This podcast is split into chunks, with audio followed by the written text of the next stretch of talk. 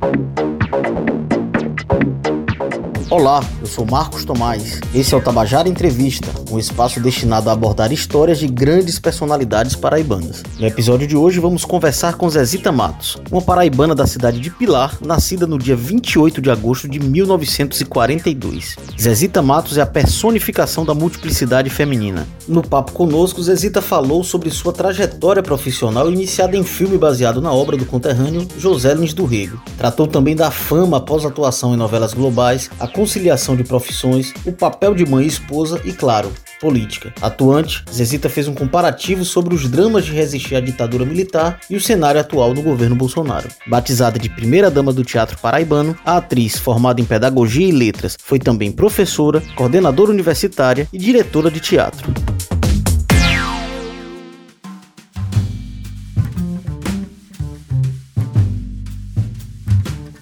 Zezita Matos, primeiro é um enorme prazer, uma honra recebê-la aqui no Tabajara Entrevista, esse espaço destinado né, a prestigiar, a homenagear grandes personalidades paraibanas e nada melhor do que estarmos conversando contigo, a primeira dama do teatro paraibano, alguém com tanta relevância na arte local. Eu queria começar, na verdade, falando sobre a origem, nada melhor do que isso. Você nasceu em Pilar, no Agreste Paraibano, e eu queria saber o que é que tem nessa água de tão especial, né? A terra de Zé Lins do Rego, terra, no caso, a região, naturalmente eu me refiro, né? Sivuca, enfim, tantas pessoas iluminadas que saíram dessa localidade, dessas localidades. Primeiro, realmente também é um prazer estar conversando com vocês. É interessante, Pilar, como as outras cidades, eu acho que na Paraíba, se a gente for fazer um levantamento, eu até estou pensando nisso, em cada cidade tem uma pessoa que de fato se destaca. Uma não,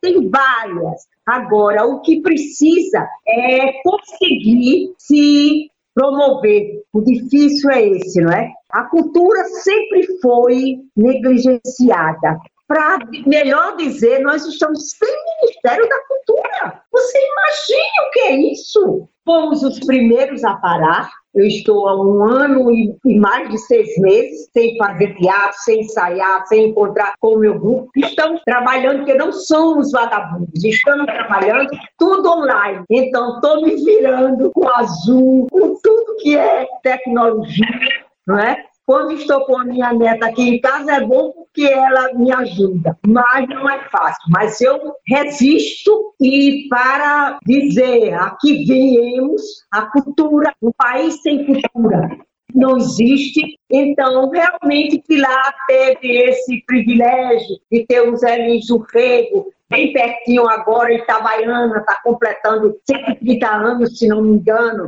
né? a terra de Sivuca, a terra de Sanderli, e de tantos outros, de Luiz Otávio, que é do Madrigal Voz Ativa, quer dizer, tanta gente. E gostaria de dizer, Marcos, eu não sou primeira-dama, eu sou é, operária do teatro. E hoje, mais do que antes, sabe? Estamos aí de pires na mão, porque não vai ser fácil a retomada nossa.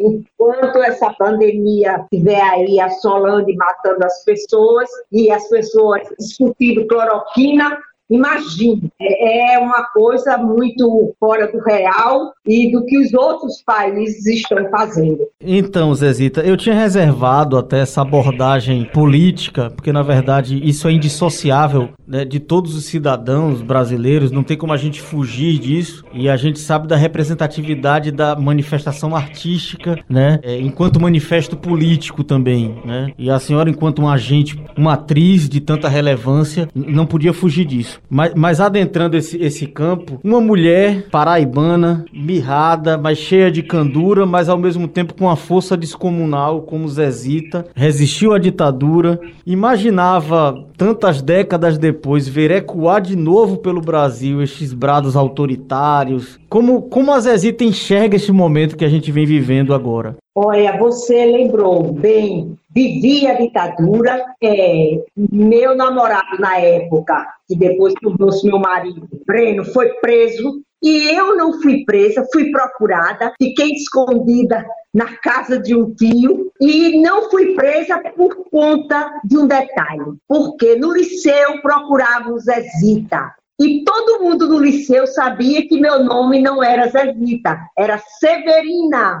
Então, todo mundo do liceu sabia que meu nome era Zé Severina, mas ninguém alertou para os policiais que passavam, os, aliás, o exército que ia lá, e com isso eu me salvei. Hoje eu incorporei Zezita, não quis tirar Severina. Eu soube que era Severina quando fui fazer o exame de admissão e fiquei muito chocada. Então eu segurei, não, eu quero ser Severina, porque Severina me salvou. E realmente não pensava, Marcos. Ele já tinha dado sinal do que era, de que do porquê veio, né?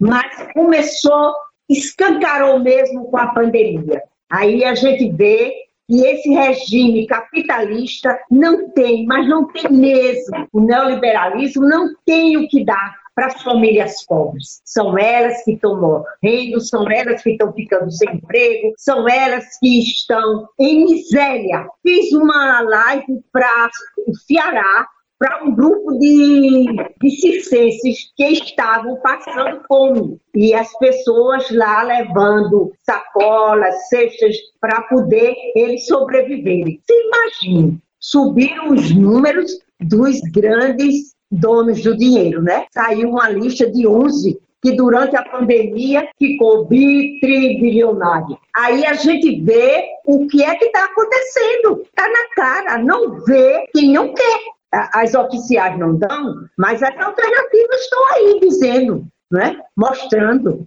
Então, a gente. Agora, Marcos, tudo isso, é, eu me lembro de Paulo Freire, tem a ver com a história. Olha, um povo que não tem cultura, um povo que não sabe ler, não existe. É manobra, é massa de manobra na mão dos latifundiários, dos grandes industriais e por aí vai. E o teatro e o cinema é um canal, como é a televisão, mas que não é usada, como são todos os meios de comunicação. São canais onde a gente pode chamar a atenção. Agora, isso não é feito, né? A gente vai ter que ainda rodar muito. Eu não sei se eu vou ver, mas acredito que meus bisnetos que estão chegando aí vão.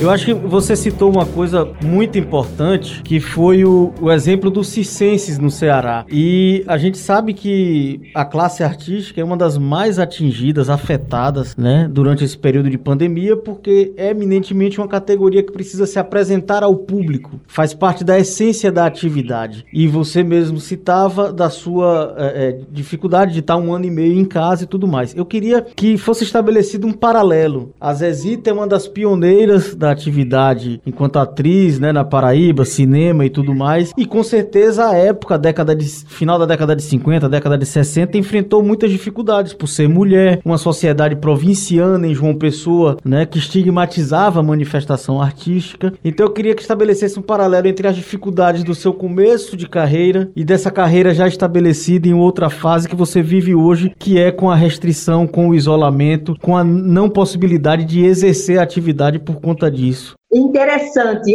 a luta em 64, né, 63, 62, o tempo das ligas camponesas, ontem eu estava me lembrando, não tenho fotografia, Marcos, na época não tinha celular, tinha uma máquina, mas a gente não queria nem fazer foto, exatamente para não registrar.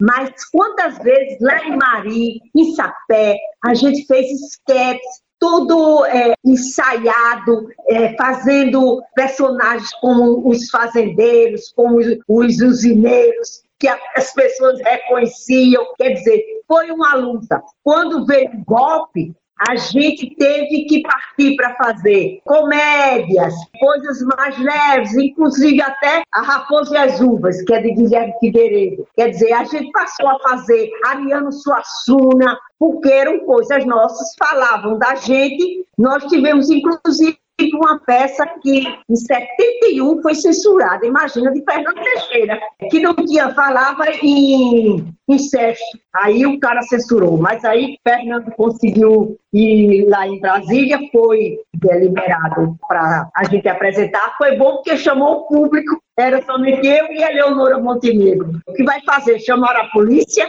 O título é meio, né? assim. A censura atraiu a atenção do público. É, é exatamente, exatamente mas a gente conseguiu, viajamos, fomos para festivais e etc e tal. Mas hoje, o pior, além do pandemônio, tem a pandemia, né? A senhora já está vacinada? Estou. Minhas filhas são da área de saúde, todas duas, uma enfermeira e uma médica, não me deixam realmente eu só saio para ir para minha acupunturista, minha médica, que também diz, é Zita, fique em casa. A, a, idade tem um peso, e era isso que o genocida queria, é matar os velhos, né? E nós estamos conseguindo nos safar. Aí já, já no, nos últimos suspiros, porque não aguento mais está tão limitada durante mais de, mais de um ano e seis meses, Marcos, é muita coisa.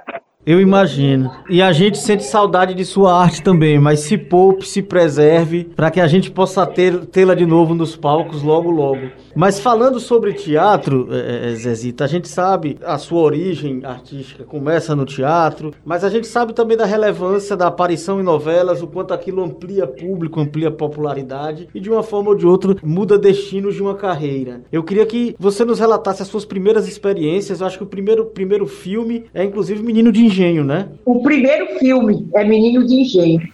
Não chore. Você já viu o engenho? Hã? Pois amanhã seu tio Juca vai mostrar tudo a você. Depois você vai ter muitos amiguinhos. Seus primos estão aqui. Você vai brincar com eles no copiar. E vai ter bichinhos. Só para você. Agora você é sua mãe. Você vai gostar de mim. Vamos, não chore. Seja homem.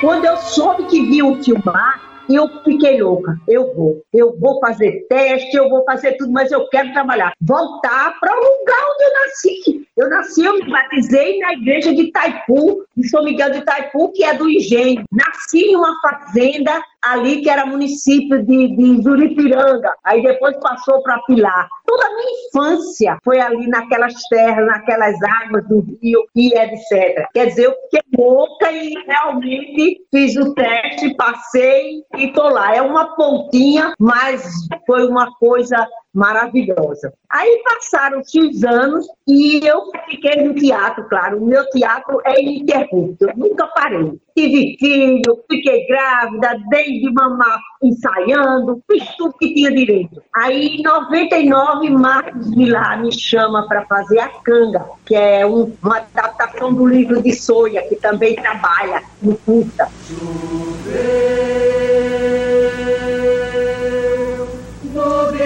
De São José,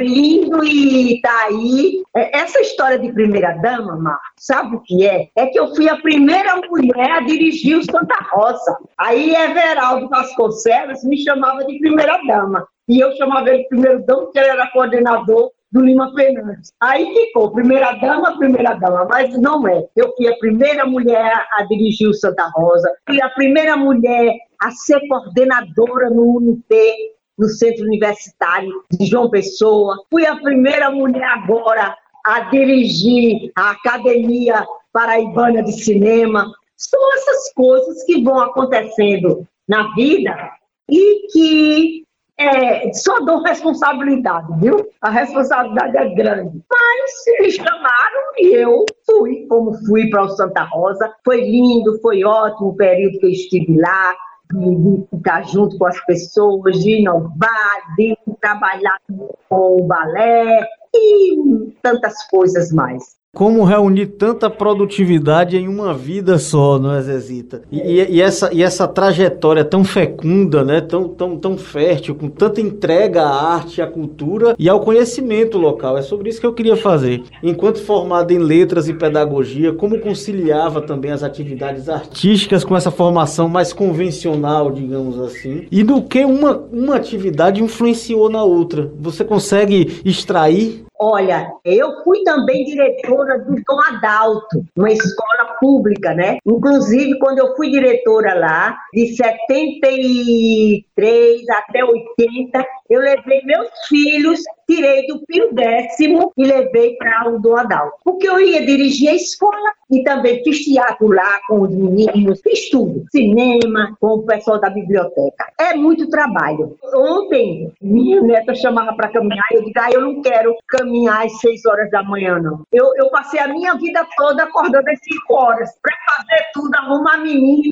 e para acordar, sair de noite, chegar correndo e ensaiar e fazia ainda mamadeira e etc e tal. Não, agora na pandemia eu tô tendo esse direito, viu? De acordar nove horas da manhã, oito horas. É o único privilégio. E aprender também a cozinhar, que eu não gosto. Só o que nessa minha vida eu nunca fiz, nunca precisei. Agora, Marcos, é a questão econômica. Eu tinha uma família que me apoiavam em tudo que eu ia fazer, tá entendendo? Ajudaram a criar os filhos junto. Essa dádiva eu tive. Um sogro e uma sogra maravilhosos, um pai e uma mãe que me deixou fazer teatro 58, que dizia que fazer teatro é coisa de prostituta, e eu fiz em 58, estreiei no Santa Rosa, em outubro de 58, no Festival de Teatro. E, e, o meu primeiro espetáculo foi A Prima Dona. Quer dizer, com isso, em 58, entrei no teatro, entrei na juventude comunista, que me deu todo o embasamento para eu escolher. Teatro é entretenimento, é, mas o teatro tem que levar um diálogo para o povo, pensar, pensar.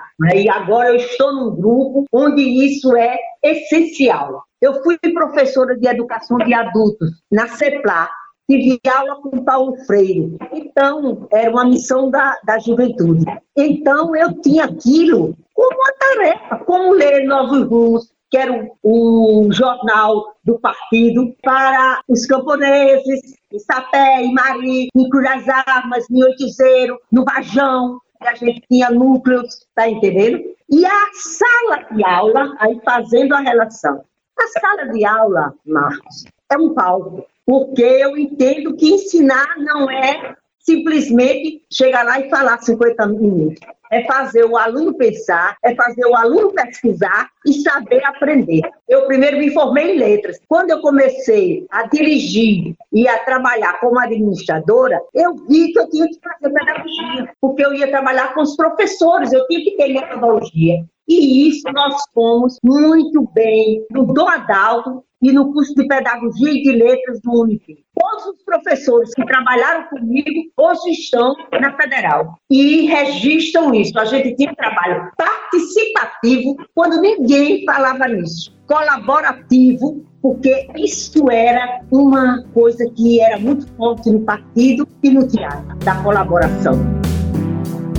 Olha, Zezita, é impressionante isso. Eu confesso que quando fui pesquisar mais a fundo, né? Confesso que desconhecia antes a, a formação em letras e pedagogia, mas pela sua espirituosidade, pelo seu perfil, eu logo imaginava que havia, haveria uma simbiose entre essas profissões. E, e esse, ouvir esse relato é, é, é genial, é, é, impressionante o quanto sempre estiveram amalgamados, né, juntos e, e você construiu eles de forma emaranhada e um colaborando com o outro, né, com a construção do outro. É, é, é muito interessante isso, até porque a pedagogia, como a gente fala, né, a atividade artística ela é pedagógica também nesse ensinamento, nessa construção de conscientização política. E recentemente, né, há dois anos, você você foi uma das vítimas de um gesto de hostilidade por uma manifestação política no festival mais conhecido do Brasil, mais reconhecido, que é o de Gramado. Ou seja, como enxergar isso em um público que você pressupõe até mais qualificado aquela linguagem e daquela forma. Eu queria que a Zezita relatasse o que foi que você presenciou naqueles gestos em Gramado, especificamente, quando atores faziam uma manifestação política contra o governo federal e foram hostilizados pela própria plateia. Se eu soubesse que você ia perguntar isso, eu tinha procurado. Eu tenho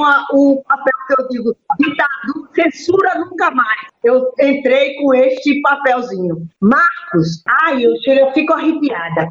Tem a faixa vermelha, o tapete vermelho, né? Pois olha, os bolsonaristas de Gramado ficaram na, na porta das casas, porque é uma rua estreita, jogando gelo, batata frita nos os que estavam nos bares, na gente. E a gente, olha, um, uma pessoa, eu agora não me lembro, é uma de uma cidade do Nordeste, ele levava o filhinho no braço, pois o homem jogou gelo em cima da criança. Ele parou disse, senhor, respeite pelo menos o bebê, o homem jogou resto do gelo. Ele disse isso na hora que foi apresentar o filme dele lá em público. Constatou e provou. Foi agredido, é incrível. Mas aí nós continuamos gritando, passando com os filmes, que tinha havido um corte censurado dos filmes, aí levamos os cartazes, cada um levou. É, é incrível,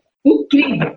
E por coincidência, fomos nós, nordestinos, né, com Pacarrete, que ganhamos Marcela, a melhor atriz, História dividiu a atriz coadjuvante com, não me lembro do nome agora, com uma atriz que é até da Globo mas fomos agredidos, fomos. Era isso que eu iria dizer, sete quiquitos, que é o termo que se dá ao, ao, ao troféu, né, do, do, do, Festival de Gramado. Muita honra. Zezita, para finalizar, na verdade, infelizmente finalizar, porque eu acho que depois de Zezita eu já vou pleitear que o Tabajara Entrevista seja estendido para umas duas horas, porque a gente teria muito mais coisa para conversar, com certeza. Mas eu queria forçar um pouquinho a sua memória agora. Você consegue, em números absolutos, pelo menos estimar quantos filmes, quantas peças, enfim, algo próximo do, do, do real. Espetáculos são 36 e estamos iniciando um, é, estávamos antes da pandemia e continuamos a pesquisa. Olha aí, e Márcio vai fazer a dramaturgia, Márcio Marciano, que é o nosso diretor, e vai, vamos fazer Eu, Sônia e Verônica Calvacante. Então, espetáculos são 36 na véspera de 37. Os longas eu tenho 18, sendo que dois estão para serem lançados. E curtas eu tenho 16. 16 curtas, o último foi Remoinho, e já recebi três prêmios. Recentemente chegou um do interior do Rio de Janeiro, é, recebi um de Caruaru, que não mandou, disse, não, Zezita, só depois da pandemia você vem aqui, que eu tenho uma irmã que mora em Caruaru, para receber. Eu disse, tá certo. E o do Rio me mandou. Assim, novela foram três. Uma que eu fiz uma participação que teve cenas aqui em João Pessoa, o velho Chico e agora Amor de Mãe. A minissérie série onde nascem os fortes, né? Foi lá em, em Cabaceiras, foi muito interessante. É uma ceninha, mas é linda. A televisão tem um poder danado mesmo, porque parecia que eu estava iniciando a carreira. Era to... minha gente, eu, eu olho, ai, Zezita, parabéns, agora você chegou lá.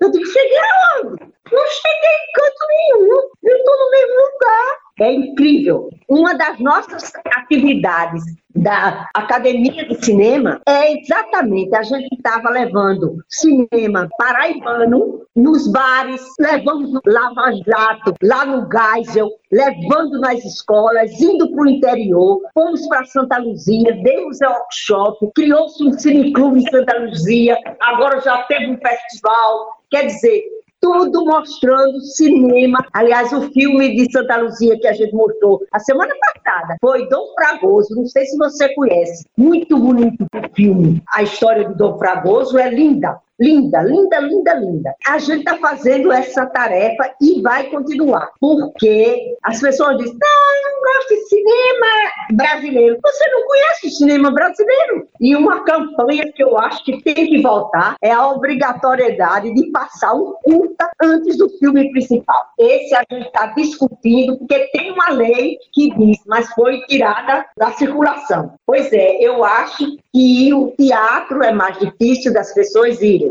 É, mas a gente faz tudo para levar onde quer que seja. E nisso a gente vai tentando mostrar que o teatro deve ir para a escola. Esse sonho meu vou levar comigo, mas deixando em todas as entrevistas.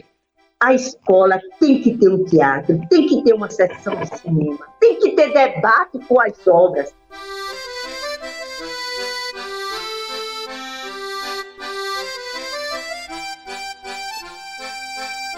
Os gestores deveriam escutá-la mais em relação à política pública também, que tem tanta mensagem legal. E a gente espera tê-la de volta né, em outros espaços aqui na Tabajara. As portas estão abertas, você é figurinha carimbada, é, é um patrimônio da casa, da Paraíba e da Tabajara também, a gente sente assim. E é um enorme orgulho poder ter feito esse quadro contigo. Desejo muita sorte e muita produtividade ainda em sua carreira, tá? E a gente espera te ver de novo nas telas, nos palcos, em todos os cantos possíveis. Obrigada, Marcos. Eu me lembrei do meu grande amigo, Cristóvão Tadeu. Eu fui a uma entrevista, eu já fui outras vezes com a Deildo Vieira, mas aí me lembrei muito de, de Cristóvão. Pois é isso, Marcos. Um prazer muito grande. E quando precisar, a operária está aqui para ajudar. E que passemos essa pandemia, que nossos amigos brasileiros deixem de morrer, tomem vacina. Vacina para todos é a campanha.